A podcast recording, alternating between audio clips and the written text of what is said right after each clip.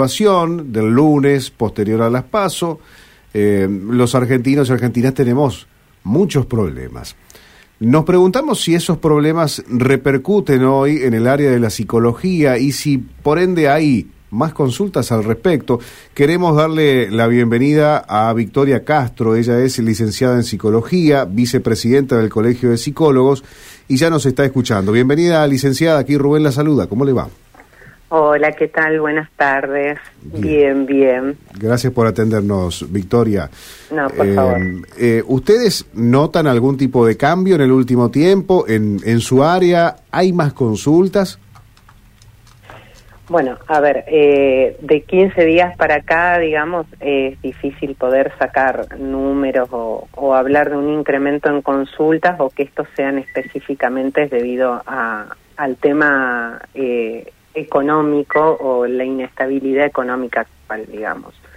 Pero sí, obviamente sabemos que esto genera un impacto en la subjetividad de, de cualquier ciudadano o ciudadana y, bueno, tira, trae sus repercusiones. Uh. Es decir que eh, previamente, la, bueno, la situación económica la sabemos, ahora tal vez repercuta en mayor medida según la trayectoria de cada persona, es decir, según el, el, estado en el cual se encuentre cada persona? Sí, a ver, esta no es la primera crisis que nuestro país sufre, ¿no? A lo largo de la historia ha habido eh, múltiples sucesos eh, donde el impacto económico ha traído repercusiones en la salud mental de, de las personas, ni en nuestro país ni en ningún otro país. Eh, sabemos que la incertidumbre, digamos, respecto a la situación actual económica, en lo social, eh, genera malestar, sí, genera ciertos efectos en cada uno, dependiendo también, obviamente, de los recursos simbólicos que cada persona tenga como para sobrellevar esa situación de crisis, más allá de los recursos materiales que tenga, digamos si cuenta con un trabajo estable, solvencia económica, si tiene respuesta, digamos, eh, a, su situación habitacional. Cada uno de esos factores va impactando, obviamente, en esa sensación de inseguridad o de inestabilidad o de pie, pérdida de control, digamos, incluso de la propia economía familiar. Uh -huh. eh, ¿Qué tal? ¿Cómo le va? Eh, ¿Cómo anda Victoria? Eh, ayer em, salía como noticia eh, la media sanción a, punt, uh -huh. a, a, dos o tres puntos fundamentales de, de la ley de alquileres donde uh -huh. nuevamente los inquilinos se veían en problemas. En un, y, y voy a ir a su especialidad a un problema, ¿no? Que cada cuatro meses tener que reunirse con eh, la inmobiliaria para ver cuál podía ser el nuevo contrato. Y yo lo que, lo que, lo que le quería preguntar para la psicología, ¿qué significa una mudanza para una persona? Bueno, respecto a lo que me referí es la media sanción en Cámara de Diputados Exacto. respecto a la situación, sí. Eh, uh -huh. A ver, no, no tiene que ver solamente con lo que implica una mudanza, ¿sí? que es un hecho estresante para cualquier persona, digo, tener que trasladarse, sino también cubrir con ciertos gastos que implica eh, rentar un inmueble, trasladarse a ese otro lugar, eh, trasladar a veces toda una familia. Más allá de que es un hecho estresante, digamos, eh, lo, lo que se pone en cuestión acá eh, me parece que tiene que ver un poco con lo que es el acceso a la vivienda. Exactamente, ¿sí? porque este era como eh, un disparador, porque más allá de lo económico que, que se discute y los intereses propiamente dichos que, que se están discutiendo, eh, todo lo que me, me, preguntaba todo lo que significa para una persona, para una familia, el volver a moverse y todo ese estrés también económico que me parece que una de las principales sensaciones eh, pasan por la inseguridad o la falta de estabilidad. Uh. Sí, una falta de inestabilidad, o sea, una, una falta de estabilidad, de certeza eh, respecto a cómo afrontar esa situación en lo económico, en lo familiar, sobre todo cuando eh, tiene que haber un respaldo económico eh, respecto a lo que es un trabajo formal, que haga frente, digamos, a todos los gastos que eso implica. Todo esto tiene un impacto sin duda eh, en la, subjetividad de cualquier persona.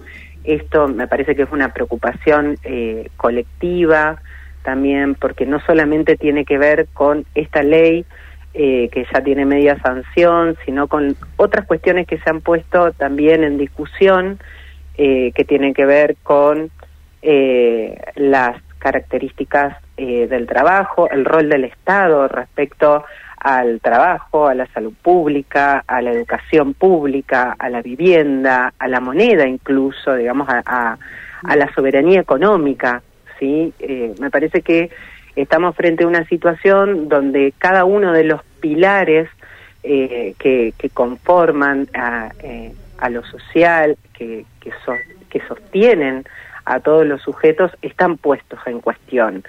Quizás esa es la sensación de mayor inseguridad e incertidumbre en la que hoy nos vemos sujetos frente incluso a un proceso eleccionario, como ustedes bien decían, eh, donde, bueno, cada uno de los candidatos tiene una, una propuesta específica que responde a cada uno de esos pilares que sostienen a las familias argentinas.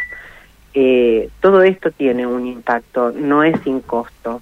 ¿sí? No, no sé si podemos hablar de un incremento en la ansiedad o mayores eh, tasas de depresión, digamos. Me parece que eso lo vamos a ver a futuro, con el tiempo, cuáles son esos efectos de las transformaciones en lo social, en lo económico, en lo político, y, obviamente el rol fundamental lo va a tener el Estado. Ahora, eh, ¿qué dice la psicología acerca de atravesar las crisis? Porque si a mí me, me dijesen, por ejemplo, eh, mira, Rubén, hay que atravesar una crisis, elegiría tener las herramientas o saber cómo manejarlo emocionalmente. Ahora, Argentina a veces hace, el pueblo argentino hace gala de, no, somos Argentina, siempre nos levantamos, tenemos resiliencia y ya hemos atravesado crisis así. ¿Es bueno, es malo atravesar las crisis? ¿Qué, ¿Qué es lo que nos dice la psicología al respecto? Bueno, de cada, de, de cada situación de crisis también eh, se pueden conquistar nuevos recursos como para, para afrontar eh, las situaciones. Ahora, una crisis nunca es anticipada de, de manera absoluta, digamos. Hay esa cuota de, incertidumbre, siempre está. Eh, obviamente la historia, eh, el atravesamiento, la trayectoria que uno tenga, genera que tenga muchos más recursos en lo simbólico para transitar eh, esas situaciones. Por supuesto que eh, quizás eh, en la situación económica son muchas de las situaciones que se ponen en juego frente a lo que el sujeto puede tener como recurso para afrontarlo. Hay cuestiones que tienen que ver con, con lo propio y cuestiones que tienen que ver con lo ajeno, con lo que no podemos controlar, digamos. Eh, pero no hay una receta, no hay una fórmula, digamos. Cada sujeto, desde su singularidad, con sus recursos, hace frente a las situaciones de crisis. La última de mi parte, Victoria.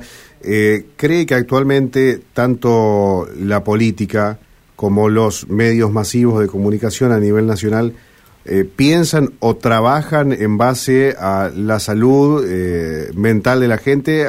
¿Hay un mensaje cuidado o por el contrario cree que nada de esto está ocurriendo y que deberían ajustar allí algunos mensajes?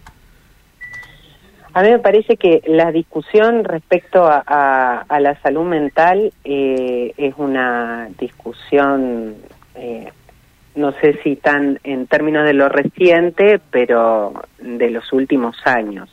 No sé si ha sido tenida en cuenta eh, desde por lo menos los medios de comunicación de la manera que, que, se está tomando en los últimos tiempos. Me parece que hay otro nivel de conciencia respecto el efecto que tienen los mensajes y la comunicación a cada uno de los oyentes o de los televidentes eh, y, y hay un un poco de, hay un mayor cuidado, si se quiere.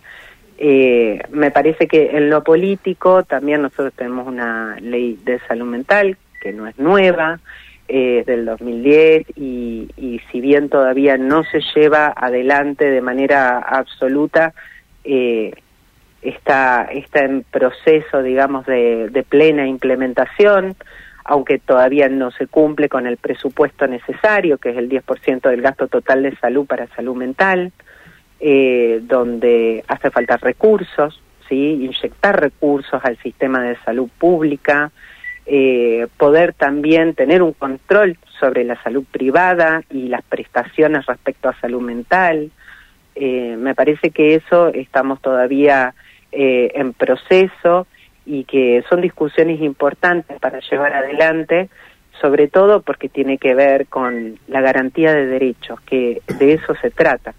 Bien. Victoria, gracias por atendernos, por permitirnos esta, esta charla eh, particular que tiene que ver con la agenda, pero desde otro, desde otro punto. Así que muy amable, ¿eh? gracias. No, por favor, muchas gracias a ustedes. Hasta luego. Victoria Castro, licenciada en Psicología, vicepresidenta del Colegio de Psicólogos de Santa Fe. Vamos a la pausa y ya nos volvemos. Enseguida vamos a escuchar algunas frases y algunas, eh, algunas eh, denominaciones por parte de Sergio Massa y su plan de gobierno, porque está